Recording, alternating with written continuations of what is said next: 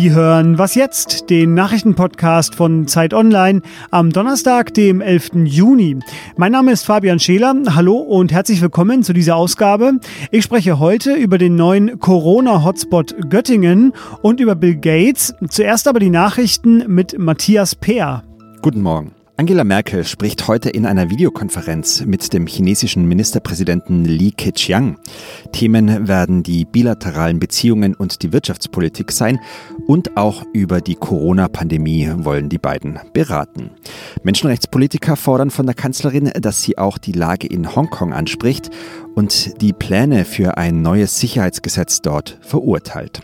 Kritikerinnen und Kritiker sehen in dem Gesetz einen massiven Eingriff in Hongkongs Autonomie und einen Verstoß gegen das Prinzip ein Land, zwei Systeme. In der Coronavirus-Krise haben die USA die Marke von zwei Millionen bestätigten Infektionen erreicht. Die Zahl der Toten liegt bei 112.000. Kein anderes Land ist von der Pandemie so stark betroffen. In 21 Bundesstaaten kommt es derzeit zu weiter steigenden Infektionszahlen US-Präsident Donald Trump will trotzdem seine Wahlkampfauftritte nach rund drei Monaten Pause wieder aufnehmen. Die erste Veranstaltung vor seinen Anhängern ist für Freitag nächste Woche im Bundesstaat Oklahoma geplant. Redaktionsschluss für diesen Podcast ist 5 Uhr.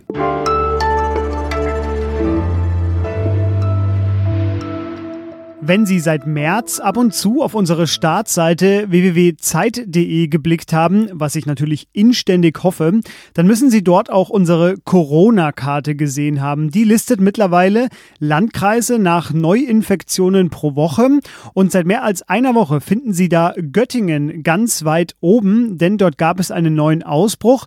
Ins Blickfeld geriet das sogenannte Iduna-Zentrum, ein Hochhaus mit ja, 600 bis 700 Bewohnerinnen und Bewohnern.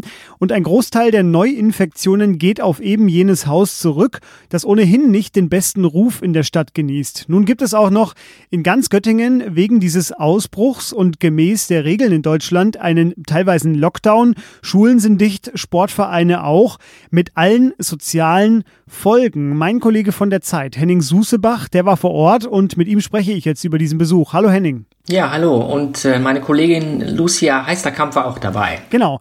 Ähm, Henning, es heißt vor allem Muslime aus dem Kosovo, Großfamilien, die gemeinsam das Ende des Ramadan gefeiert hätten, äh, hätten das Virus verbreitet. Stimmt das denn? Das ist die große Streitfrage von Göttingen und äh, der haben wir versucht nachzugehen. Das ist die eine Hälfte unserer Recherche. Ähm, es ist in der Tat so, dass sich die meisten ähm, äh, Infizierten äh, in Göttingen unter Bewohnern dieses ähm, wirklich problematischen Hochhauses finden und dass einige ähm, Familien, äh, die zur Roma-Minderheit gehören, muslimisch aus dem Kosovo unter Verdacht stehen, ähm, beim Zuckerfest, beim Feiern des Zuckerfestes ähm, einige Regeln missachtet zu haben. Die Familien selber streiten das ab. Ähm, es gibt mehrere Indizien, die allerdings dafür sprechen. Und dazu kommt einfach ein Punkt, der sich bei unserer Recherche ergeben hat, dass einfach dieses Haus baulich auch nicht geeignet ist, um sich aus dem Weg zu gehen, was die ganze Sache nochmal beschleunigt haben wird. Es ist also, glaube ich, ähm, von allem was dabei. Eigenes Fehlverhalten und äh, schlechte Bausubstanz. Jetzt mal ein paar Schlagworte. Ischgl, der Karneval, ein Berliner Techno-Club. Darauf wurde ja bisher gezeigt, wenn es um Corona-Ausbrüche ging, um, um Hotspots, um Super-Spreading-Events. Was heißt das denn jetzt für den gesellschaftlichen Zusammenhalt, dass jetzt eine bestimmte Personengruppe eigentlich beschuldigt wird, muss man ja schon fast sagen. Ja, das finde ich an Corona ähm, eh ganz interessant und heikel und gefährlich. Also wenn man sich, ähm, wenn man das mal vergleicht mit, mit der Flüchtlingsdebatte von 2015, dann gingen damals Vorwürfe sehr oft erstmal ins Ungefähre. Da waren dann die Politiker schuld, die Lügenpresse oder die Flüchtlinge. Und jetzt, äh, wenn wir was an sich Richtiges tun, nämlich Infektionsketten zurückverfolgen, geht man immer ins Konkrete. Und bislang war es ja oft so, dass man tatsächlich eher in Randbereiche der Gesellschaft kam. Das konnten ähm, Randbereiche sein eher unten, zum Beispiel ähm, Schlachthofmitarbeiter, wo die Umstände definitiv schuld waren. Das konnten äh, Randbereiche oben sein, also Besucher bestimmter Lokale, die sich nicht an Regeln hielten. Oder Randbereiche irgendwo links, rechts äh, in obskuren Kirchengemeinden und so weiter.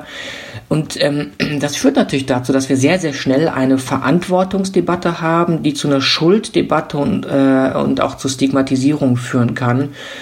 Ähm, und da muss man einfach aufpassen, welche Worte man wählt und ähm, wie man darüber redet. Jetzt hast du auch oder habt ihr auch mit einem Soziologen gesprochen in Göttingen. Lässt sich denn daraus was lernen? Ich meine, es wird ja noch mehrere solcher Fälle geben, in denen eine Mehrheit wegen einer kleineren Zahl von Leuten Einschränkungen hinnehmen muss. Ja, ich glaube, man kann aus dem Beispiel Göttingen lernen, dass das der Auftakt ist für die nächsten Monate oder gar Jahre. Also genau das, was da passiert, ist die hässliche Seite der, der äh, neuen Normalität, von der alle reden. Ähm, und das bedeutet, äh, und das war die zweite Hälfte unserer Recherche, nämlich im Umfeld dieses Hauses, in der Stadtgemeinschaft, eine Stadtgemeinschaft merkt erstmal, mit welchen Lebenslügen sie äh, in den letzten Jahren gelebt hat. Also Göttingen hält sich ja für sehr liberal, rot, grün, links, weltoffen. Und plötzlich aber ähm, sind äh, Gymnasialschulleiter sehr, sehr stolz, dass äh, ihre Schule Corona-frei ist, posten das sogar auf ihren Websites. Und äh, da merkt man irgendwie, hm, ähm, jede Stadt, die es trifft, muss erstmal einen Umgang mit dieser Verantwortungsdebatte lernen. Ähm, und ich glaube, wenn man sich Göttingen anschaut, kann man auch aus Fehlern was lernen. Die ganze Reportage finden Sie, wie viele weitere lesenswerte Texte natürlich, in der neuen Ausgabe der Zeit, schon seit gestern am Kiosk oder auch digital erhältlich. Und den Link zur Reportage aus Göttingen, den packe ich Ihnen in die Show Notes. Vielen Dank dir, Henning. Ich danke auch. Tschüss.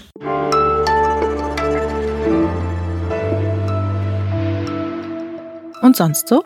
In Israel wurden in der Corona-Hochzeit manche Patienten in Hotels einquartiert, um sie dort zu isolieren und auch zu behandeln. Und so war es auch im Dan Jerusalem Hotel. Da waren etwa 180 Patienten untergebracht, bis sie wieder gesund waren. Ja, und plötzlich lebten Ultraorthodoxe mit Liberalen zusammen, Muslime mit Juden. Und Sie können sich ja vorstellen, was das in Israel bedeutet. Das Überraschende kommt jetzt. Alle halfen sich gegenseitig, sie machten Yoga zusammen und am Seder, einer zeremoniellen Mahlzeit zu Beginn Beginn des jüdischen Pessachfestes nahmen auch Muslime teil. Eine Komikerin, die auch dort einquartiert war, die frug sich irgendwann, Moment mal, wo ist denn jetzt eigentlich der ganze Rassismus hin? Hotel Corona, so nennt man das Hotel in Jerusalem mittlerweile und für mich ist das eine dieser schönen Geschichten in dieser Corona-Zeit.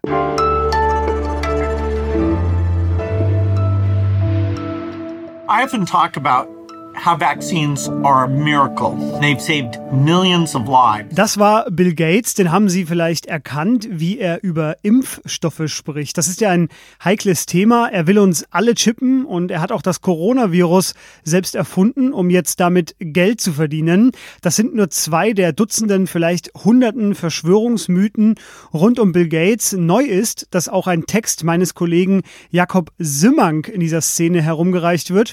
Vom Verschwörungskoch Attila Attila Hildmann zum Beispiel gelesen. KenFM hat den Text auch geteilt, denn überschrieben war dieser Text 2017, also vor drei Jahren, mit dem Titel Der heimliche WHO-Chef heißt Bill Gates.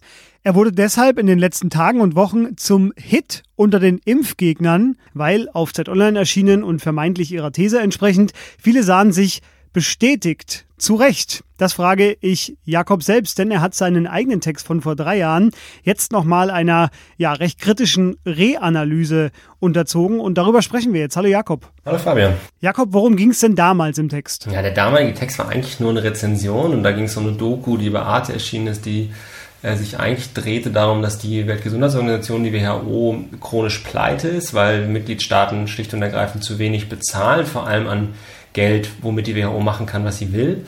Und dass deshalb in dieses Vakuum der Finanzierung gewisse Player reingehen, unter anderem die Bill und Melinda Gates Foundation, die inzwischen zu einem der wichtigsten Spender für die WHO geworden ist. Und was ist die Kritik daran an Bill Gates? Also es ist ja so ein bisschen ein Dilemma, ja. Also man muss einmal auf der einen Seite natürlich festhalten, dass die Bill und Melinda Gates Foundation weltweit durch Impfprogramme beispielsweise schon Hunderttausende, wahrscheinlich eher Millionen Menschenleben gerettet hat mit ihrem Geld, also Kinderleben vor allem. Und man muss sich natürlich dann auch immer fragen, ähm, was hätte Bill Gates sonst mit dem Geld gemacht? Er hätte sich natürlich auch zig Learjets davon kaufen können und dann muss man einfach festhalten, dass das Geld, so wie er es jetzt verwendet, deutlich besser angelegt ist. Und dass auf der anderen Seite natürlich Bill Gates jemand ist, der ähm, ein Wahnsinnsvermögen angehäuft hat und dieses Geld jetzt durch eine Stiftung letztlich natürlich auch ein Stück weit benutzt, um ähm, Einfluss zu bekommen und vor allem Dinge zu machen, so wie sie ihm gefallen, nämlich ähm, zum Beispiel Impfungen, die natürlich wahnsinnig gut sind, ähm, durch nachhaltigeren Programmen der Gesundheitssystemstärkung ein Stück weit vorzieht. Und er hat natürlich wahnsinnig viel Geld, aber kein demokratisches Mandat, anders als die WHO, die natürlich durch die Mitgliedstaaten letztlich gespeist wird. Und in diesem Dilemma letztlich ist auch die, ist auch die Kritik gegen die, die Gates Foundation weiterhin, glaube ich, eine wichtige Kritik, Ähm, und gleichzeitig muss man sie natürlich trennen von ähm, wilden 5G-Bevölkerungskontrolltheorien, äh, die da im verschwörungstheoretischen Kreisen äh, rumwabern. Das heißt, was heißt das für dich als Berichterstatter in dieser aktuellen Zeit? Dass ich nicht sozusagen die Bill und Melinda Gates Foundation in, in Schutz nehmen will, sondern dass ich sie, weil sie eine Organisation ist, die sehr viel Macht hat, auch weiter kritisieren möchte. Ähm, und äh, dass ich aber mich sehr klar positioniere gegen Leute, die ähm, äh, letztlich irgendwie Verschwörungsideologien ähm, verbreiten. Das ist letztlich das, was ich glaube, was wichtig ist, dass wir das machen. Und ähm, und ich glaube auch, dass eine öffentliche Kritik wahnsinnig wichtig ist, weil ich auch den Eindruck habe, dass Organisationen sich natürlich verändern. Und auch die Bill und Melinda Gates Foundation hat sich über die letzten Jahre auch unter der Kritik, die es gab, also die Kritik, die ich da vortrage, ist eine Kritik, die viele Leute teilen, ähm, hat sich die Bill Melinda Gates Foundation ein Stück weit verändert. Und vielleicht ist das auch sozusagen die bessere Möglichkeit, als ähm, jetzt auf 5G und so weiter rumzuhacken. Bill Gates hat sich diese Woche dazu auch selbst geäußert. Er sagte, man kann es kaum noch leugnen, so dumm ist das. Danke dir, Jakob. Äh, seinen Text oder beide Texte, die er damals und heute geschrieben hat, die finden Sie auch in den Show Notes. Danke, Fabian. Und das war es hier bei Was jetzt am Morgen. Später hören Sie noch mich wieder im Update, wenn Sie mögen. In der Zwischenzeit würde ich Ihre Mails lesen, die Sie schicken können an wasjetzt.zeit.de bei Fragen oder auch bei Kritik. Ich bin Fabian Scheler und ich sage Tschüss.